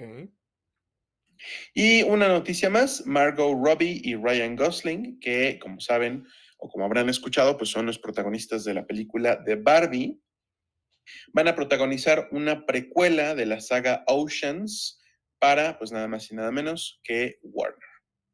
Yo tengo un asunto. eh, por ejemplo, eh, sale Oceans, es Oceans 11, 12 y 13, creo. Ajá. Este, luego salió Oceans 8, que la neta es que yo nunca vi las originales. Yo vi Oceans 8 y yo la vi porque salía Rihanna y salía Anne Hathaway y salía pues todas estas mujeres, ¿no? Sarah Paulson y Kate Blanchett. Eh, sí me gustan estas películas como de Heist. Creo que he visto pedacitos de las otras Oceans, lo que sea. Y, pero pues no sé si, o sea, neta es una de estas franquicias a la que la gente le invierte tanto. No lo sé. Sol- Solo, es como una. Um, ¿Quién sabe? Qué buena pregunta, no lo sé y tampoco sé qué tanto público tengan. Mm, mm. Está raro, pero pues bueno. Oye, y justo eh, hay una noticia triste que a ti pues también te, te pegó bastante, Miguel, de, respecto a los contenidos de HBO Max. Eh, mm, ¿Cuál? Young Justice. Eh, pero es que todavía no es noticia. El Ah, tema con Young Justice es que desde 2013 ha estado como saltando de rescate en rescate. Entonces, ha, ha tenido que haber como campañas para que la productoras, las productoras, eh, o bueno, Warner se fije en Young Justice y diga, sí, sí, damos luz verde que continúe. Ahorita lo que pasa es que desde que salió la temporada anterior, eh, la serie no tiene eh, luz verde para continuar. Es, esto es desde antes de la fusión. O sea, no, no, no es algo nuevo. Vam- está por verse. La cosa es que sí está, o sea, sí, definitivamente debe estar en la cuerda floja, porque pues no se ha hablado al respecto. Pero pues con estas decisiones de parte de Warner, sí es muy probable que sea uno de los de los eh, de las producciones que terminen desapareciendo. Esperamos que no. Pues esperamos que no. Yo, yo todavía no acabo la última temporada. Está bastante buena, como dijo Miguel. Ya pasé mi etapa de dolor. Este, y entonces ya la, la continuo y me, y me está gustando muchísimo. O sea, cosillas de lore, cómo cambian, o sea, el contexto. O sea, me, me encanta, me encanta, me encanta la serie. Entonces, este, pues esperemos que, que no le suceda esto, pero pues ya mucha gente y muchos medios están reportando así como de, es que ya no va a haber, es que no sé qué tanto, ¿no? Entonces, pues yo espero que sí. Yo también. Y bueno, ahora sí vamos a entrar a nuestra sección de reseñas. Ahorita, como les dijo Miguel al principio, vamos a hablar de Prey, un poquito ya con spoilers, vamos a hablar de Lightyear y vamos a hablar del She-Hulk. Recuerden, y esto sí se los prometemos, esta semana o mañana, específicamente sábado 21 de agosto, se estrena House of the Dragon. Entonces, este, pues la neta es que yo sí la voy a ver. eh, entonces ya les estaré contando qué onda con, con esta serie. Creo que se va a incluir a nuestras reseñas. Y en, algún momento cuando se estrene igual este Rings of Power, que por cierto que esta semana ya hubo un preestreno para gente de, de prensa y todo, y ya hubo como una alfombra roja y todo, por lo menos en la Ciudad de México y en diferentes ciudades de- del mundo. Pero bueno, iniciemos. Miguel, ahora sí, ya, ya que viste Prey, ¿qué te pareció? ¿Qué encontraste? ¿Cómo conectaste a lo mejor con el lore de los depredadores? Me encantó la película, me parece que está verdaderamente bien hecha. Sí, sí estoy com- completamente convencido de que es la mejor de toda la saga. Eh, eh, el único detallito, no, no, no es un detalle que no me gustara, el único de- detalle que yo veo que, que la conecta con las otras, pues es esto de, eh, de la pistola, ¿no? El personaje de eh, Naru, me parece que así se llama la protagonista, eh, recibe, no la recibe como regalo, o sea, la obtiene de- de- dentro de toda su, vamos a llamarle aventura, aunque yo creo que es una desventura, una pistola, esta- e- e- es- esto es el siglo, eh, el siglo XVII, si no me parece, XVI. Obtiene una pistola de estas de, de- de- de pólvora y resulta que es la misma pistola que después obtiene el personaje de Danny Glover en la segunda película de Depredador. Hace un poquito lo que hicieron eh, con Depredadores, esta película en la que estuvo involucrado Robert Rodríguez y la que tiene a Adrian Brody por protagonista, porque lo que hace Depredadores es brincarse Depredador 2. O sea, no se menciona. Sí hacen un poquito como si no existiera, como un retcon eh, porque lo único que mencionan, el único incidente que mencionan es el de la jungla en, el que este, el personaje de Schwarzenegger se llama algo, se llama Dutch algo, no me acuerdo, pero pues es igual es- este militar. En la de depredadores dicen, sí, es que hubo un incidente en la selva de tal lugar en tal año y desde ese entonces los gobiernos saben que hay eh, estos extraterrestres, ¿no? Eh, pero no mencionan la película de Danny Glover. Aquí, pues no digo, no se puede mencionar lo, lo que está en el futuro, pero la única referencia que hacen va directo a Depredador 2. Entonces se me hace un poquito como rescatarla, eh, pues dentro del canon, vamos a decirlo así, de Depredador, y me gusta bastante. Este, el otro, el que yo creo que es el otro protagonista de la película y que todo el mundo lo ama, pues es el perrito. Tiene, Sí. eh, Na- Naru tiene un perro y lo tiene entrenado y es su compañero de casa y su com- compañero de, eh, de recolección, porque pues es, ella también recolecta plantas medicinales y sabe, sabe curar, etcétera, etcétera. Eh, el papel del el hombre blanco, de, de estos eh, cazadores, eh, sí, de estos cazadores franceses, que terminan todos hechos eh, pedazos, porque pues, son presas del, del depredador del Yautia, eh, pues también, o sea, me gustó, ¿no? Es de esos momentos que, ah, lo disfrutas tanto porque se hace justicia, de cierto modo. Eh, ¿Qué otra cosa? La tecnología del Yautia me parece que está como muy mesurada. Todavía no tiene láseres. Sí tiene eh, estos como paneles retroflectivos en su, en su traje. O sea, sí se hace invisible, pero parece como si fuera un tipo de invisibilidad todavía un poquitito menos avanzado que lo que estamos acostumbrados, ¿no? Porque me parece que se entiende que pues, son cientos de años antes y quizá esté usando una tecnología menos avanzada, yo, yo lo creo. Eh, aunque de nuevo sí tiene como, su máscara sí tiene eh, la mira láser, pero en lugar de disparar descargas de energía, pues lo que dispara son como dardos, ¿no? Como unos dardos de metal que además dan en donde, como, como que se mueven automáticamente hacia donde esté apuntando el casco. Y eso se me hace un detalle soberbio. El tema o el punto de que la gran fuerza o la gran característica que hace a Naru un personaje notable, y ahorita les, les, digo un poquito más de esto de los notables, eh, pues es su, eh, su inteligencia, es, una chava, eh, es, un, es una mujer guerrera y cazadora que tiene una gran capacidad de observación.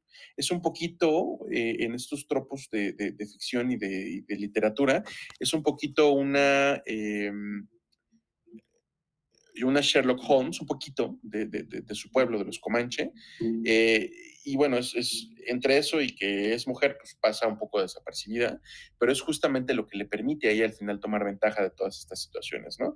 Les mencionaba esto de los notables, porque incluso es algo que, comenté hace poquito en mi, página de Facebook, eh, pues las, las películas de Depredador a los que tienen por protagonistas son a los notables, así, así es como se le llama dentro del lore de, de estos extraterrestres o de estas obras a los seres humanos, casi, casi siempre humanos, porque pues, son historias alrededor de humanos, que han logrado derrotar a un yautia, así ese es el nombre de la, de la especie, a un depredador, eh, se les considera notable, se les, se les ofrece como respeto, ¿no? Eh, no ha sido siempre el caso que se les ofrezca su libertad o su vida, algún regalo para nada, ¿no? En, eh, Arnold el papel de Arnold Schwarzenegger pues escapa por los pelos de una explosión que el primer depredador provoca para no dejar rastros de su, de su paso por la Tierra, ¿no? En la segunda película, Danny Glover sí logra matar al depredador y lo que pasa es que se le aparecen un grupo de yautias y uno de ellos le obsequia la pistola eh, pues de Naru, la pistola, la pistola que vemos en esta película. En la película de Adrian Brody, pues no se les ofrece ningún respeto, ¿no? O sea, ellos sobreviven y se quedan con su vida, pero ellos siguen en una reserva, en un planeta que los Yautias utilizan como reserva de caza. Eh, y bueno, en esta película lo que vemos al final es que Naru se que regresa con su pueblo ya, como, incluso con la cabeza del Yautia como trofeo, y en una secuencia eh, animada dentro de los créditos iniciales, podemos ver un poquito la historia de lo que podría estar ocurriendo a continuación. Y lo que parecen estar contando es que las naves de los Yautia bajan del cielo y se dirigen hacia el pueblo de Naru. No sabemos si es para aniquilarlos, no sabemos si es para recuperar la cabeza y no dejar evidencias, no sabemos si es para rendirles homenaje o darles algún tipo de eh, respeto a los comanches. Lo que sí sabemos es que si el canon se está siguiendo, pues estos depredadores de algún modo habrán recuperado o obtenido la pistola de Naru, ¿no? Entonces, hay que ver, ¿no? Algo, algo, a lo mejor algo interesante vendrá en el futuro, algún cómic, alguna novela, algún videojuego u otra película en la que se nos termine de contar la historia de Naru y los Yautias de 1716. Sí, la verdad es que ya se los había dicho en la versión sin spoilers. Está muy buena, está muy interesante. Yo, obviamente, eh, por eso les dije, había que esperar a que Miguel la viera porque yo nunca detecté que el arma era la de Depredador 2, ni me sé absolutamente nada de eso. Eh, pero sí, me gustó muchísimo, como les digo, o sea, finalmente no le apuesta a la nostalgia, es una película que tiene su historia propia, que tiene un personaje que te cae muy bien, o sea, que finalmente construyen muy bien. Y tú dijiste, bueno, el otro personaje es el perrito, sí, el perrito, y también el hermano de Naru, ¿no? Este. Sí. El hermano, el, el combate que tiene con el depredador, puta, o sea, es muy bueno. Pero bueno, este, finalmente yo creo que deben de verla, es, es una de las que sí deberían de estar, e incluso, pues lo que les digo, sí debería de llegar a cines. Eh, además de lo que dice Miguel, eh, es como una, no escena post créditos, pero viene en los, en, los créditos como parte de como dibujito de cueva, ¿no? O sea, como pictograma, el que llegan las naves y todo esto. A mí me dio a entender que pues a lo mejor va a haber una secuela o que pues esto, ¿no? Entonces sí está teniendo el éxito suficiente como para que pase esto y a lo mejor no sea Naru, sino que sea alguien más que está por ahí. También viene como, como muy en el contexto de pues, lo que les dije, la conquista, ¿no? Y cómo llegan y dominan a estos pueblos que, que eran pues, originarios de, de, la región de Estados Unidos eh, en ese entonces, ¿no? Entonces, em, no sé, me gustó mucho la película y yo creo que sí, es de las recomendaciones que de verdad no se pueden perder, o sea, véanla. Y bueno, otra que me voy a ir breve porque pues yo creo que mucha gente ya la vio, este, o si no la han visto, pues igual, pero sí me gustó y, lo voy a mencionar así, estoy hablando de la película de Lightyear. Eh, ya la vi, también es otra de estas películas que queda como en, en veremos, o sea, tiene un cliffhanger, bueno, no un cliffhanger, porque tampoco termina así, o sea, pero sí te da como ciertas pistillas de que a lo mejor pudiera haber una, una secuela, ¿no? Es una película muy centrada así en voz, pero yo ya había escuchado este comentario en otros lados. Em, la gente se pregunta cómo es que Andy, eh, o sea, sí, te emocionas por voz y todo, pero cómo es que Andy nunca tuvo un Sox. Sox. al gatito, sí, sí, sí. Sox es el uno de los personajes que más me encantaron de esta película. Este, eh, y, te pones a preguntarte, no mames, o sea, pues si Andy tuvo a vos, obviamente hubiera tenido un Sox. Este, y no lo tienen, ¿no? Y, es como de estas cosas como que dices, ay, bueno, pues se construyó fue, la película y todo. Pero fue como un error de cálculo, ¿no? De Disney. Sí, o sea, pero pues yo creo que, o sea, cuando metes animales o metes este tipo de peluchitos o cosas, o sea, eh, sabes, como que yo sé que es una apuesta segura de que la gente le va a gustar, ¿no? Este, digo, a diferencia de, por ejemplo, a mi Forky me caga, lo odio, es, como de, ah, pinche juguete asqueroso. Este, y además como personaje también lo detesto. Este, pero es muy, es, ¿saben? O sea, como que tiene como mucho esta parte. Eh, sí tiene esta conexión, la parte de lo que sucedió con la escena eh, de, las dos, eh, no me acuerdo si es comandante o no sé qué, pero pues que tiene a su esposa y todo esto eh, están muy sutiles, o sea, porque de verdad hay una escena, incluso le dije a mí que no, así la censuraron, ¿qué le pasa a Disney Plus? Me quitaron esa escena, no, no la quitaron. Lo que pasa es que es una primera escena donde se van a besar y se cierra la puerta y hay una donde ya están más grandes y están recibiendo a su nieta o a su hija o algo así están como celebrando que se está casando y en la segunda es cuando ya se besan. Y está, o sea, lo voy a decir así y eso es lo que no debería de pasar, pero se ve discreto, pues. Por eso digo que no debería de pasar, o sea, si se besaran, pues no tendría por qué haber ningún asunto, ¿no? Entonces, claro. este, aparece como esta escena y, y pues es que no sé, o sea, no la siento tan o sea, como para que la gente se escandalizara, pero bueno, la gente se escandaliza por todo. Entonces, más allá de eso, eh, es una historia interesante, me gusta esta dinámica. De repente hay como algunos personajes que sí meten como de alivio cómico, que pues, son medio pendejos, así lo voy a decir. Eh, pero está interesante y está bonita y tiene como toda esta cuestión como de cuando porque viene como esta dicotomía, ¿no? Vos eh, se decide por conseguir esa meta que él creía que era lo necesario para todos, ¿no? O sea, y sobre todo para su amiga. No, me acuerdo ahorita cómo se llama la comandante. Y él cree que si logra ese viaje en el tiempo, porque al final es un viaje en el tiempo, pues le va a dar y los va a volver otra vez los Space Rangers, ¿no? Y, porque era como la cosa más reconocida que ellos tenían se quedan varados en este planeta y pues poco a poco, entonces conforme va tratando de conseguir esto, eh, se les daña como el combustible para entrar como a la velocidad de la luz y eso es lo que está haciendo. E, en cada intento pierde años y pasan 10 años, 4 años, eh, así. Entonces él eh, llega a ese tiempo en el que su amiga pues ya murió y es lo más triste. Y él como que está muy decepcionado porque dice es que no te, no te no te di ese sueño que, teníamos como equipo y no sé qué tanto. Y lo que me gustó mucho de la película es que al final ella le explica, no importa, o sea, porque al final yo aquí encontré una familia, hice una familia, encontré el amor, eh, eh, seguí desarrollando mi vida. Y lo que le duele a ella es que él no lo logró, o sea, que él se obsesionó por conseguir una meta y que al final ella había conseguido algo que era más importante que solo volver, volverse otra vez Ranger espacial, ¿no? Eh, le dan un giro a lo de Zork, eh, al final pues te das cuenta que es él de otro futuro y como que viene como esta paradoja un poquito. Eh, lo que les digo que al final pues dan a entender que va a haber otra porque pues avientan a Zork al espacio pero pues no se murió.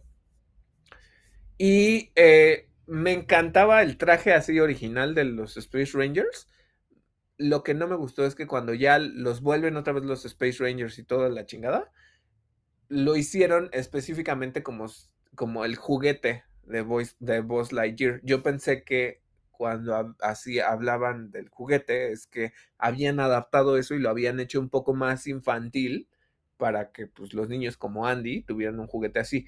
Y no, al final, pues sí le dan como todo este cambio de imagen al traje y sí parece como de juguete. Eso es lo que no me gustó. Pero el traje en general me gustó mucho y la idea de cómo le van añadiendo estas cosas al traje de voz. O sea, lo de las alas no lo tenía, lo del disparador láser no lo tenía. Entonces, todo eso se siente muy orgánico hasta que al final te muestran esos trajes este, como de juguete y yo así como de, no me gustaron. Pero les digo, la historia me gustó. Es, una historia que no se siente tan larga, que está interesante, que está bonita. Y para mí la estrella de la película es este Sox. Ok. el juguete que Andy debió tener. El juguete que Andy debió tener. Y el juguete que yo quisiera tener, pero hay unos peluchitos que no están tan chidos. Y este, no sé, pero lo he estado buscando. El Funko tampoco me fascina pero sí quiero un pinche socks, que es lo peor de todo. Sí me hicieron consumista de, de, sus propiedades, pero bueno, ya. Esa es nuestra reseña específica de Lightyear. Eh, véanla, está en Disney Plus. Creo que la pueden disfrutar. Si la ven con su familia, está bastante bien. Y pues yo creo que es una de las eh, cosas que, que, están en el catálogo que funciona, ¿no? Pero bueno, ahora sí vámonos a nuestra reseña de She-Hulk. Creo que tenemos bastantes impresiones acerca de esto, pero impresiones buenas. Mucho, muy buenas, sorpresivamente. Sorpresivamente porque yo como que ya veía venir una comedia que me iba a caer muy mal. Y no, sí tiene comedia, sí es una serie que está intentando tomarnos desde o abordarnos desde el punto de el humor, pero está muy bien condensado, muy bien colocado eh, bueno, hay, todo un tema con que, pues nuevamente España lo hizo, ¿no? Este, ah, sí. Eh, She-Hulk es abogada Hulka en España. Eh, y bueno, ¿qué les puedo decir? La serie va muy rápido, eso sí. nos presenta a una Jennifer Walters, abogada, que ya es She-Hulk al principio.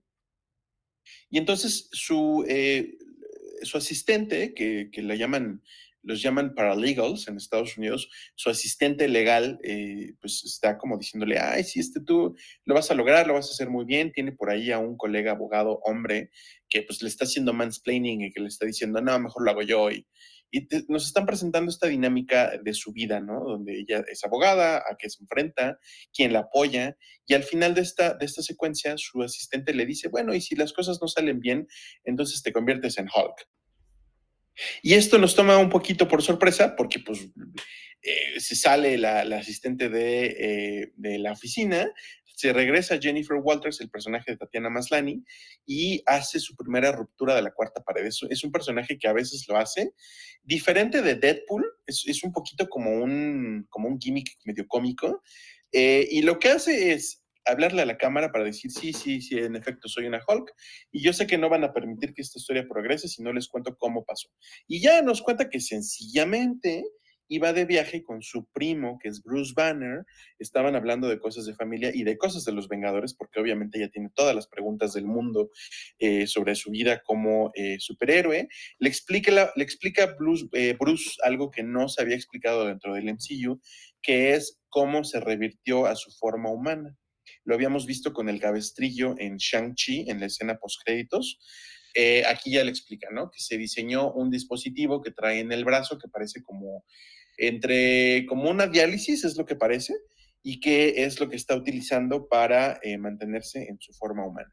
Y así es como le está platicando como algunas de las cosas de los Vengadores y shalala, y sufren un accidente porque se les aparece una nave espacial y pues lo que hace Jennifer Walters que va al volante es dar el volantazo, eh, se caen por un barranco, esta Jennifer logra salir del auto y se corta y yo pensé en ese momento, ah, claro, se corta, va a perder mucha sangre y Bruce le va a tener que donar de su sangre, pues, sí, contra, contra todo sentido común, porque pues es su primo y es el que es compatible. Resulta que no. Lo, lo hicieron de una manera muy rápida, utilizaron un recurso que ya se había utilizado en la película de eh, Hulk que protagonizó este, ¿cómo se llama? Edward Norton. Gracias. La película con Edward Norton, que también forma parte eh, del canon del MCU, es un recurso que ya se había visto ahí y es sencillamente que unas gotas de la sangre de Bruce Banner caen en una herida abierta del cuerpo de otra persona y esta persona inmediatamente muta y se convierte en un Hulk. Eso pasó porque se creó al final de, que, de aquella película al personaje que se llama... El líder, ¿no? Creo, o algo. El líder, sí, sí, el líder, tienes razón, porque le cae en la cabeza y lo que se le desarrolla es el cerebro. Y si es de la familia eh, de Hulk, es un supervillano, no ha salido en el MCU, si no me equivoco, pero lo que le pasa a Tatiana, bueno, a Tatiana, no, a, Jennifer, pues es que ella es pariente de, de Bruce, entonces tienen la misma eh, predisposición genética a desarrollar esta condición. ¿Por qué les digo que me parece un gran acierto que hayan hecho esto? Una vez que se traslada, y esto es algo que, me parece que Marvel entiende a la perfección, una vez que las historias de los cómics, que son un medio muy liberal y muy laxo en lo que nos puede contar, que, se permite muchísima fantasía y, que no es una fantasía que uno cuestione porque está leyendo un cómic.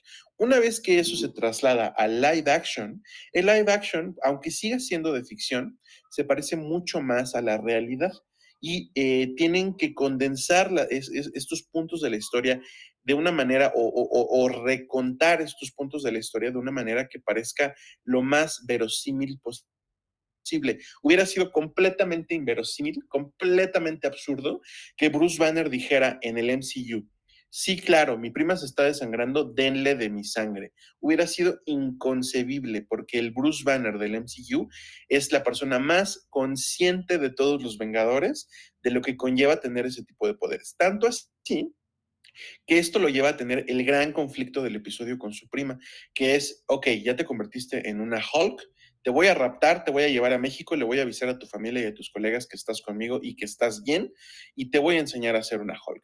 Y él insiste en que tiene que, eh, está convencido de que tiene que enseñarle a controlar esos poderes que tiene. Y aquí viene el conflicto que a mí honestamente no me gusta de la serie porque me parece un tropo muy gastado y muy tonto.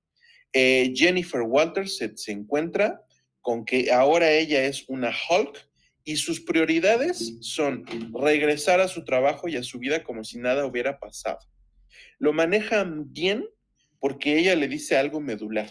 Soy, no se lo dice con esas palabras, pero lo que le deja entender a él y al público es, soy una mujer, soy una mujer profesionista y por tanto soy mucho mejor que tú en controlar mis emociones y mantener mi rabia bajo control. Por eso es que soy una mejor Hulk que tú. Por eso es que no me va a tomar todos los años que te, que te tomó a ti poder controlar este nuevo aspecto de mi ser. Y decide que se va y al final Bruce, bueno, entre tanto pasan muchas cosas de las que ahorita quizá David nos quiere hablar, pero pues ya toman la decisión de que, órale, está bien, regrésate a tu vida, voy a confiar en ti. Pero es un tropo que sí me parece como, ay, como bien difícil, ¿no? Porque es un poquito de sentido común. Estos personajes a los que la vida les ha dado un vuelco completo, y que su única prioridad es regresar a como las cosas eran antes del trauma, me parecen absurdos y me parecen estúpidos. Bueno, eh, pero también para sumarle dimensión a lo que dijiste, o sea, porque por una parte está esta cuestión de que quieres regresar a su vida, ¿no? Y que pues sí, uno pensaría, neta, podrías, ¿no? Que incluso este Bruce se lo dice, ¿no? Le dice, vas a tener que reforzar tus muebles, no puedes vivir en un departamento que mida menos de tres metros porque no vas a caber, ¿no? Este, necesitas el spandex porque si no tu ropa se te va a romper. O sea, eh, más allá de como todas estas situaciones, eh, la otra dimensión que, que ahorita Miguel dice, no, bueno, pues es que soy mejor porque soy una mujer, pero no lo veamos eh, y no, porque habrá alguien que, que, seguro lo convierta en, es otra Mary Sue no es una Merisu porque justo el argumento que ella está diciendo es, como mujer, y, incluso Miguel lo, mencionó en la primera parte, ¿no? O sea, ella está dando su, su, discurso para cerrar el caso y todo, y este güey está con su mansplaining, y para todos aquellos que no sepan, y si saben, pues es que un hombre se pone a decirle a una mujer lo que ya sabe y explicarle, y pues eso es lo que no debería de ser, ¿no?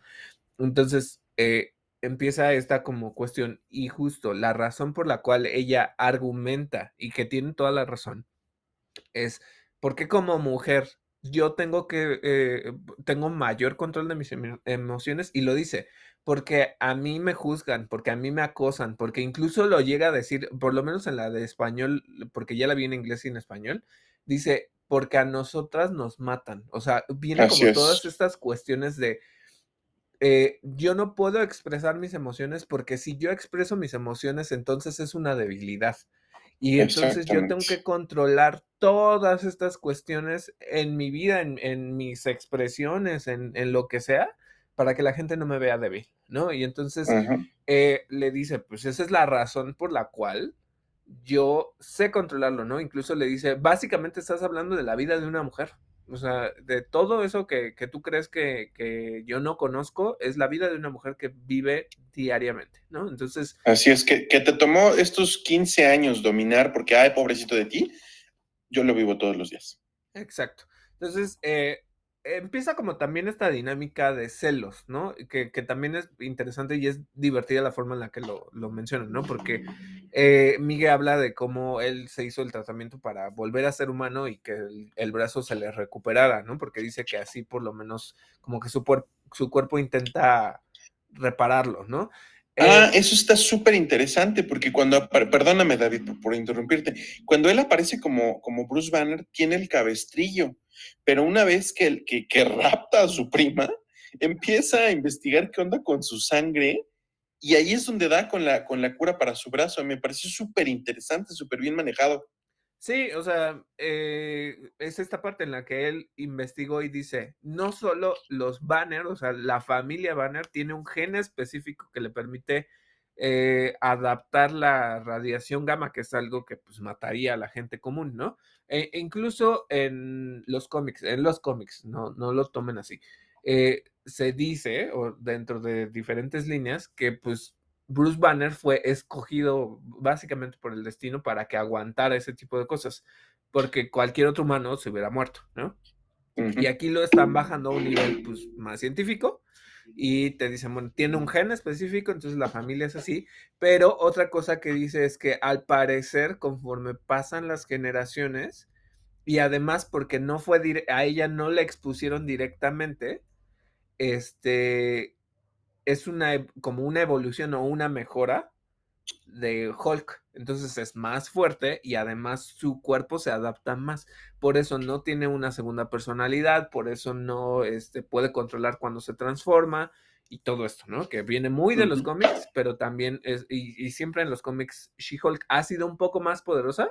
No es la, o sea, no es Hulk, porque Hulk ha incluso, por algo existe el, el World War Hulk y el World Breaker y el Maestro que son versiones de Hulk en las en diferentes historias ha incluso destruido planetas, ¿no? Entonces, eh, Jennifer pues no lo ha logrado como tal, sin embargo ella tiene otro tipo de cosas, ¿no? Entonces, incluso, ¿no? Con Red Hulk, Red Hulk es específicamente con absorción de energía. Entonces, eh, él conforme más energía, más poderoso se hace y, como que exuda este, esta radiación y todo, ¿no? Es completamente diferente. Entonces, bueno, ella tiene como todas estas mejoras y por eso pues, se lo permite, ¿no? O sea, como que es más simple. Entonces, eh, están tratando como muy bien, es, es, como dices, muy orgánica la forma en la que resolvieron esto, porque sí, en los cómics es como de, ay, quién sabe qué le pasó y entonces Bruce le dio de su sangre y todo y lo resolvieron aquí muy bien.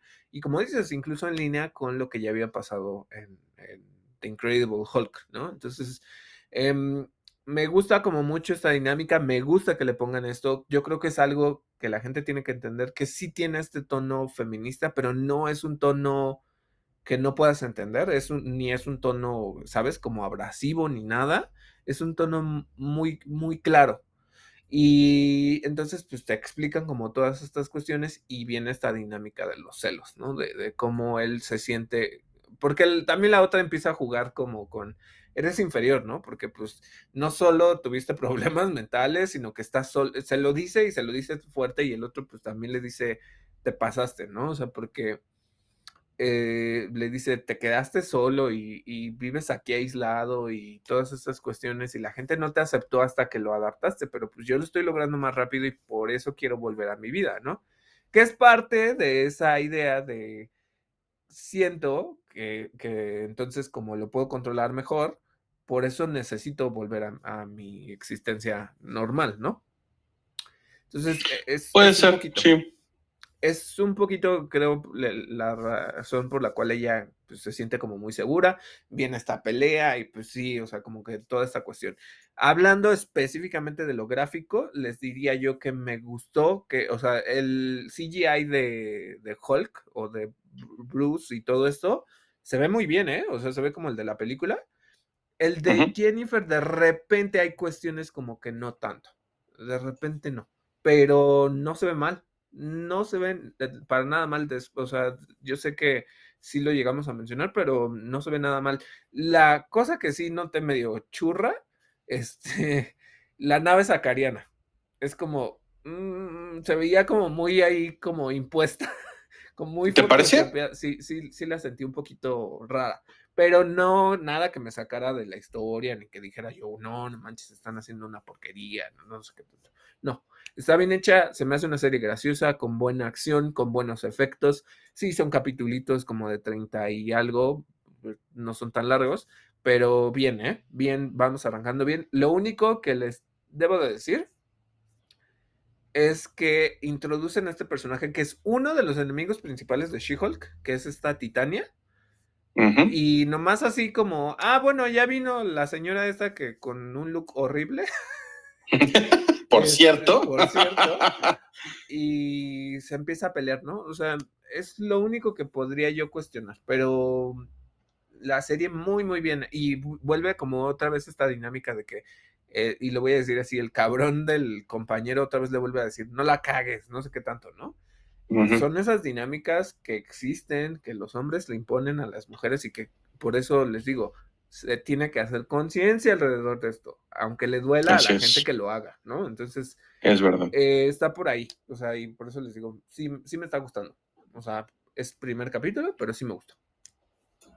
Qué bueno, a mí también mucho. Sí.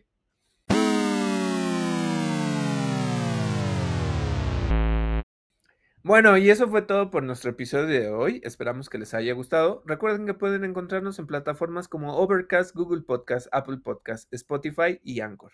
Yo soy David Cervantes. Y yo soy Miguel Covarrubias y esto fue Interactor.